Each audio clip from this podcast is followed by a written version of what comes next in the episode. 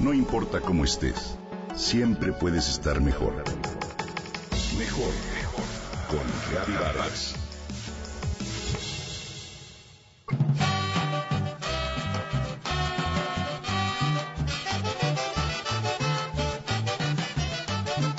Tal vez en algún viaje por la península de Yucatán, en uno de esos días de calor agobiante, te hayan ofrecido una sabrosa bebida de color verde oscuro. Desde el primer trago te podrás dar cuenta de que es sencillamente deliciosa y muy refrescante. Es una limonada, pero está molida con hojas de chaya, que le dan ese color especial y unas cualidades maravillosas. Si continúas tu viaje por esa región, seguramente con el paso de los días te irás encontrando a la chaya en muchos otros lugares y la saborearás en guisos, desayunos, tamales, sopas y muchas delicias más. Pero, ¿qué es la chaya? ¿Y por qué casi no hemos oído hablar de ella fuera de la península de Yucatán? La chaya es un arbusto con hojas de color verde oscuro.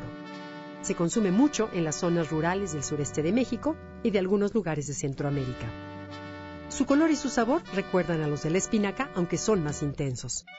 Sin embargo, mientras que la espinaca es una planta de origen persa que fue introducida a México con la conquista europea, la chaya es un vegetal nativo y su cultivo y aprovechamiento son parte de las maravillosas herencias de la antigua civilización maya. Su nombre en lengua maya es chay.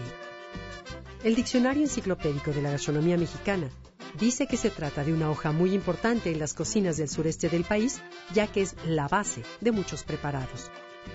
Se cultiva sobre todo en el traspatio de las casas de los diferentes pueblos de la península de Yucatán, y por eso es un ingrediente que siempre se tiene a la mano en aquella región. Las personas le tienen un gran cariño y respeto. Existe incluso la creencia antigua de que hay que hablarle a la chaya y pedirle permiso antes de arrancar sus hojas.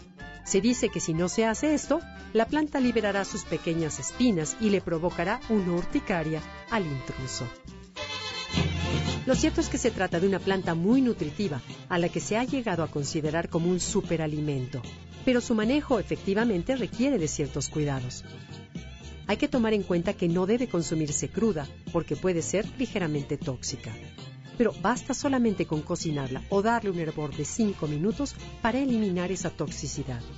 Por lo demás, tiene unas propiedades alimenticias enormes. Como toda planta de hoja verde, la chaya tiene un alto contenido de hierro, que en su caso es aún mayor que el de la espinaca, pero también contiene proteínas, potasio, magnesio, cobre, zinc y vitaminas A y C. En la medicina tradicional se le considera un buen reconstituyente y se afirma que mejora la circulación sanguínea y la digestión estomacal. También se recomienda su consumo para estimular la producción de leche materna y para reducir el colesterol. Se reconocen sus poderes antioxidantes y algunos estudios científicos recientes están experimentando en el uso de sus componentes en medicamentos contra la diabetes. Pero más allá de todas estas cualidades, la chaya está arraigada en la gastronomía del sureste de México en platillos como el brazo de reina, el pipián de chaya, las empanadas de chaya, o los tamales llamados vaporcitos, o el delicioso sotobichay. Te invito a que pruebes y disfrutes la chaya. Cultura, tradición y nutrición se unen en ella.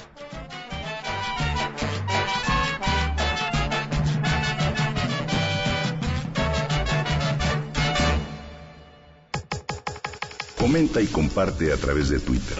Gaby-Vargas. Gaby-Vargas. No importa cómo estés, siempre puedes estar mejor. Mejor, mejor. Con Gaby Vargas.